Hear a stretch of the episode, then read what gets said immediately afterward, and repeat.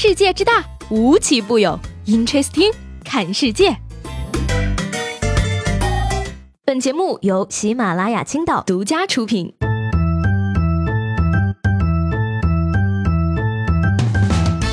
Hello，各位好，欢迎收听本期的 Interesting，我是西贝。春天到了，万物复苏，又到了那什么的好时节。首先呢，要给大家解释一下为什么这么长时间没有出现。第一呢，还是因为上次的感冒发烧呢没有完全好利索，一直在反复。第二呢，也是因为自己的工作上呢突然遇到了一个非常紧急的项目，于是呢连着熬夜加了两个星期的班。那我知道呢，像我这样人呢，不管说什么，你们都觉得我是在耍贫嘴啊。所以说呢，今天我就不多说了，给大家吟诗一首来表达我的歉意。啊，春天到了，去年落下的叶子再度生长，去年后退的发际线不再前进。啊，春天来了，头秃的树新长了叶子，头秃的人新长了心事。春装马上就要上身了，一个冬天囤下的膘啊，眼看着就要藏不住了。说起来呢，这一冬我是真的没有少胖，但是我也纳闷了，我也没吃什么呀。不瞒大家说，其实我吃的都没有猪好。说这个安徽有对小夫妻呢，创业养猪，他们家的猪啊跟别人家不一样，是把铁观音掺在饲料里喂出来的，口感呢比普通的猪要好，当然呢价格也比普通的猪肉贵上那么两三块钱。不是，我有个疑问啊，你天天给猪吃铁观音，猪能睡着觉吗？不怕失眠吗？人民生活水平真的是越来越高了啊，猪都开始讲究养生了。算了，我也没有资格操别人家的心，我还喝不起铁观音呢，好吗？猪都喂上铁观音了，我没喝上；猩猩都放假了，我还在工作。你说说，我找谁说理去？前两天呢，有江苏常州的一位网友带着孩子去野生动物园看猩猩，结果呢，真猩猩没看着，倒看着俩假猩猩。这网友心里还合计呢。怎么着？真猩猩请假调休，工作人员出来顶班了。针对网友的不满呢，工作人员表示了，说这是一个愚人节的活动，目的呀是取悦游客。可是如果你是游客，去动物园看到假猩猩，你会被逗乐吗？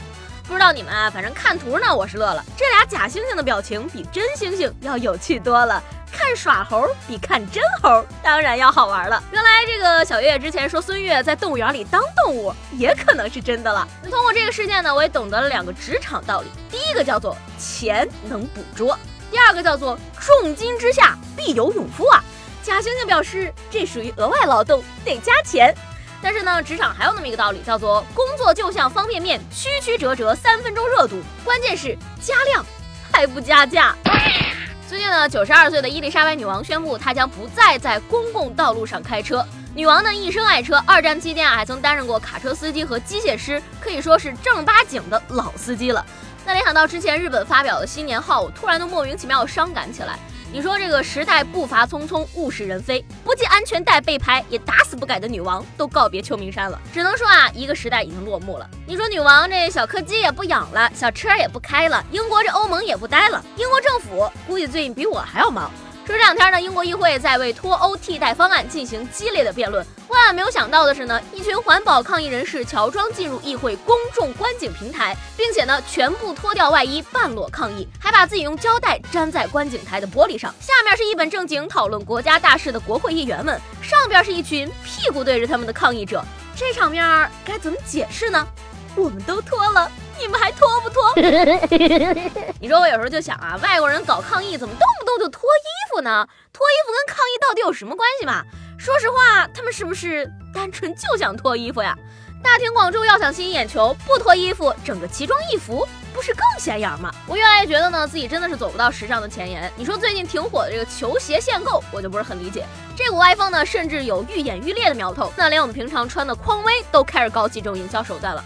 四月二号呢，匡威登上了微博的热搜榜。网友晒图表示说，匡威在某店内挂出发售预警的相关通知。一双非常普通的匡威黑色高帮鞋，不仅需要摇号，同时呢，价格已经飙升到一千七百多块钱一双，而且还规定呢，进店购买的顾客不可以穿着其他品牌的衣服。等会儿别的我就不说了，还不让人家穿别的鞋进店？你自己捋一遍这逻辑，你这不是耍流氓吗？我需要一双匡威，那你穿着匡威来买呀。可是我没有匡威，那要去买呀。这就是我来这里的原因。那你穿着匡威来呀。我要怎么样才能在没有匡威的情况下买一双匡威？穿着匡威来呀。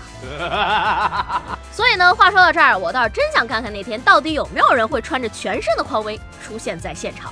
天气转暖呢，出来活动的大爷大妈们也开始慢慢增多了啊。你现在呢，随便走进一个公园，往地上看趴满大爷，往树上看开满大妈，玩的乐了还不够，人家大妈来趟公园呀，还要带回去点什么。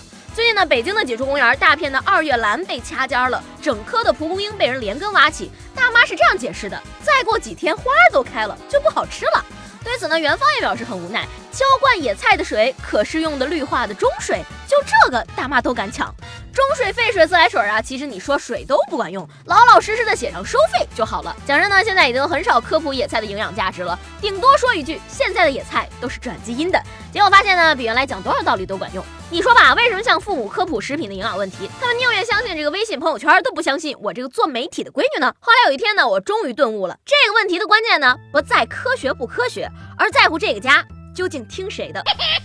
锻炼吃野菜可能对健康有些益处啊，但是呢，一个人究竟能活多久，其实很多时候啊是注定好的。最近呢，世界卫生组织顾问表示呢，影响长寿与否可能存在六大因素，而首先呢，受过高等教育的人更长寿。呃，既然这样说的话，我现在去读个博士学位还来得及吗？嗯高寿的人普遍高学历，高学历的人普遍高收入，这理论简直就毫无破绽嘛！毕竟没有钱还活那么长时间，真的是挺难受的吧？